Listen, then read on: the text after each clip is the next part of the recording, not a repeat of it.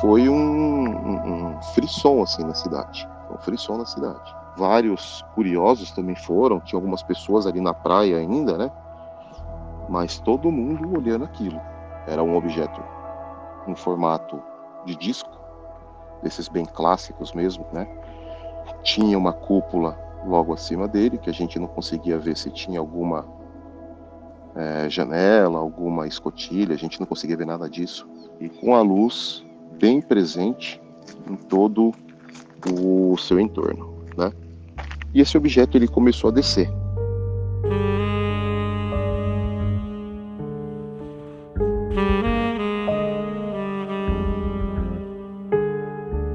Eles escolheram a praia como destino de suas férias.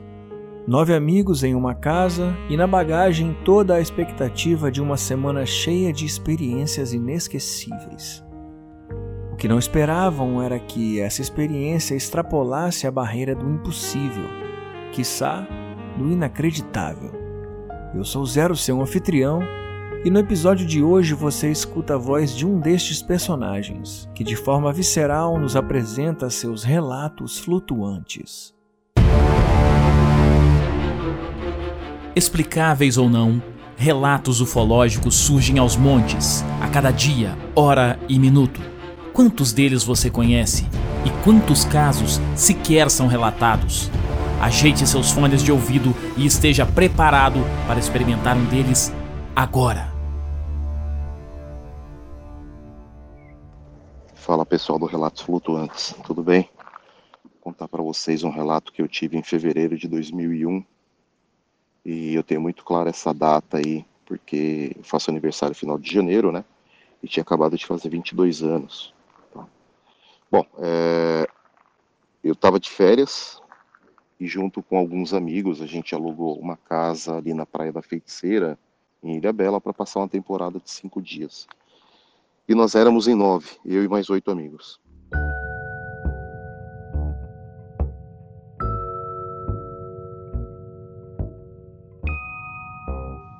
E ao chegar na casa a gente viu que estava tudo desligado na tomada. Televisão desligada, geladeira desligada, micro-ondas desligado, todos os equipamentos eletrônicos ou elétricos da casa estavam desligados na tomada, inclusive com o disjuntor desligado. E a gente precisava gelar nossa cerveja, né? gelar por, e, esperar a geladeira gelar para começar a colocar nossa cerveja para gelar ia demorar muito. Então a gente foi até o mercadinho comprar um saco de gelo ali, pelo menos para gelar as primeiras cervejas, né? Quando a gente estava voltando do mercadinho, a gente deparou que havia algumas luzes sob, né, é, sobre, na verdade, né, sobre as nuvens, algumas luzes sobre as nuvens, mas que a gente conseguia ver essas, luzes, essas luzes refletindo nas nuvens. E a gente achou num primeiro momento que era alguma balada com canhão de luz tal, mas tinha um clima de histerismo na, na, na rua, né? Algumas pessoas, tipo, falando que era o fim do mundo, que, que, que eram ETs, coisa e tal? Mas no primeiro momento a gente achou, até com uma, um ceticismo aí, a gente achou que eram canhões de luzes. Só que a gente foi andando, voltando para casa, né? E essa, essas luzes, elas não tinham um feixe de luz que, que poderia representar de fato um canhão de luz. Eram somente as nuvens com essas luzes acima dela, com, com sendo refletida essa luz. E havia um movimento, né? Essas luzes elas faziam um tipo de S, eram três luzes, elas faziam um tipo de S duas dessas luzes estavam sempre acesas e uma era intermitente. Uma era intermitente. Ora aparecia, ora sumia, mas duas delas sempre presentes ali. Foi então que uma dessas luzes que estava sempre acesa começou a descer. E aí ela deixou de ser só uma luz, ela passou a ser um objeto. Estava claro para gente que era um objeto. Era um objeto no formato de disco, desses bem clássicos mesmos, né? É um objeto no formato de disco. Tinha uma cúpula logo acima dele, que a gente não conseguia ver se tinha alguma é, janela, alguma escotilha, a gente não conseguia ver nada disso.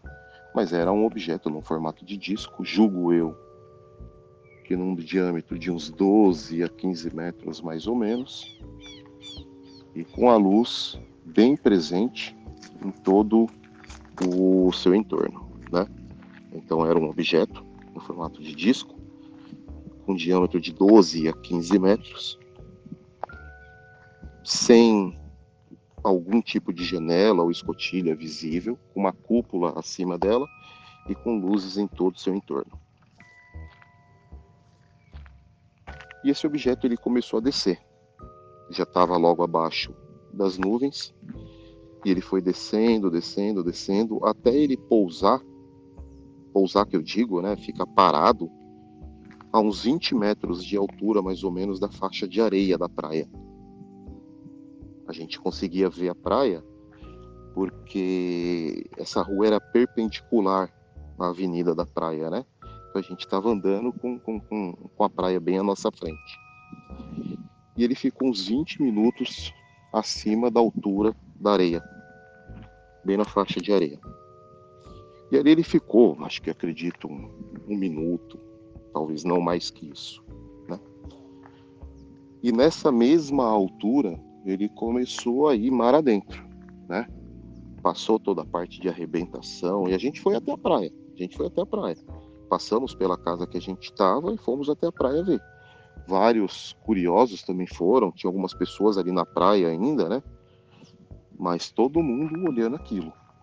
E esse objeto ele passou a arrebentação e foi mar adentro, foi indo, foi indo. Eu acho que ele se distanciou por volta de uns 100 metros, mais ou menos, da faixa de areia, né?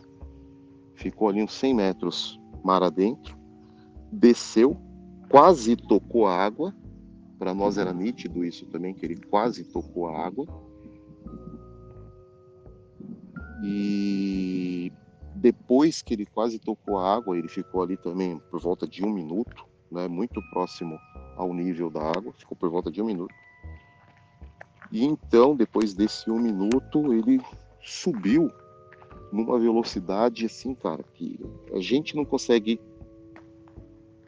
é, numerar ou entender qual foi a velocidade dele. Foi muito rápido, foi muito rápido, foi muito rápido ele subiu ali da faixa da água, né, do, do, do nível da água até a, as nuvens onde ele se encontrava ali, num piscar de olhos.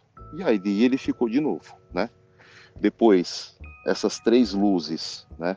Lembrando, duas sempre acesas e uma intermitente, essas três luzes, elas se tornaram uma só. Parece que elas se juntaram, se sobrepuseram se tornaram uma só e então sumiram.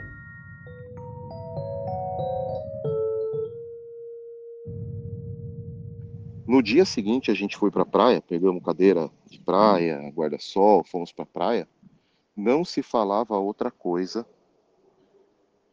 na cidade, sobre as luzes, sobre o objeto que a gente tinha visto, né? Inclusive havia um vendedor não me lembro se era vendedor de cerveja, de amendoim, de biscoito, não sei o que que era, parou para falar com a gente, perguntou se a gente tinha visto, a gente afirmou dizendo que sim. Ele falou: "Cara, eu não vi, mas eu eu tô acreditando porque eu tô passando aqui e não se fala outra coisa. Toda barraca que eu paro para oferecer meus produtos, né? Toda barraca que eu paro para oferecer meus produtos não se fala outra coisa. Então acredito que o avistamento nós vimos, com certeza nós nós vimos e temos certeza do que vimos. Né? Não posso afirmar que toda a cidade tenha visto, mas muita gente viu, muita gente viu.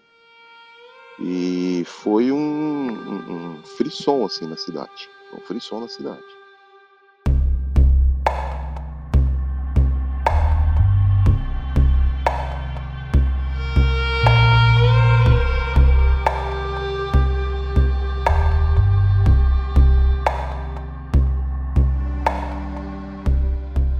Bom, esse foi meu relato, agradeço muito. É, o programa de vocês é bem bacana, eu, eu ouço todos os dias fazendo minhas corridas matinais, minhas corridas, é, minhas caminhadas também matinais.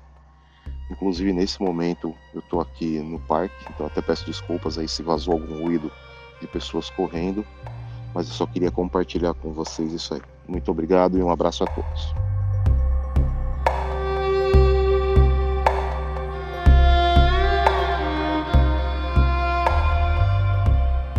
Relatos com esse nível de detalhes que quebram imediatamente a possibilidade de dúvida sobre aquilo que está acontecendo são incomuns, talvez pelo fato de que poucas pessoas vão acreditar no que você está falando.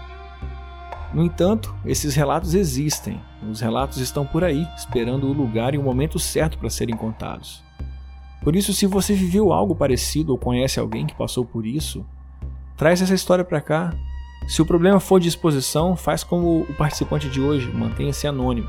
Para participar, envie o seu áudio para o WhatsApp 289 99834185. Agora, se você não viveu nada parecido e quer ajudar o nosso podcast ainda assim, acesse o site www.apoia.se barra relatos flutuantes. Com os R$ reais você se torna um comissário de bordo e passa a receber episódios exclusivos como retribuição desse gesto. E além disso, ingressa no nosso grupo secreto, onde batemos um papo sobre os relatos semanais. Caso prefira ajudar de outra forma, na descrição desse episódio tem link de outras plataformas de apoio. Passa o olho lá e bora para a nave flutuante. Agora sim, vamos falar de itinerário? Então prepara a mala porque o caminho é longo até o próximo destino. Semana que vem, subimos o mapa para descer em Jaboatão dos Guararapes, em Pernambuco. E voltamos no tempo para o famigerado ano de 1978. Muita coisa aconteceu ali, hein? Então se prepara e não se esqueça, nós somos uma nave.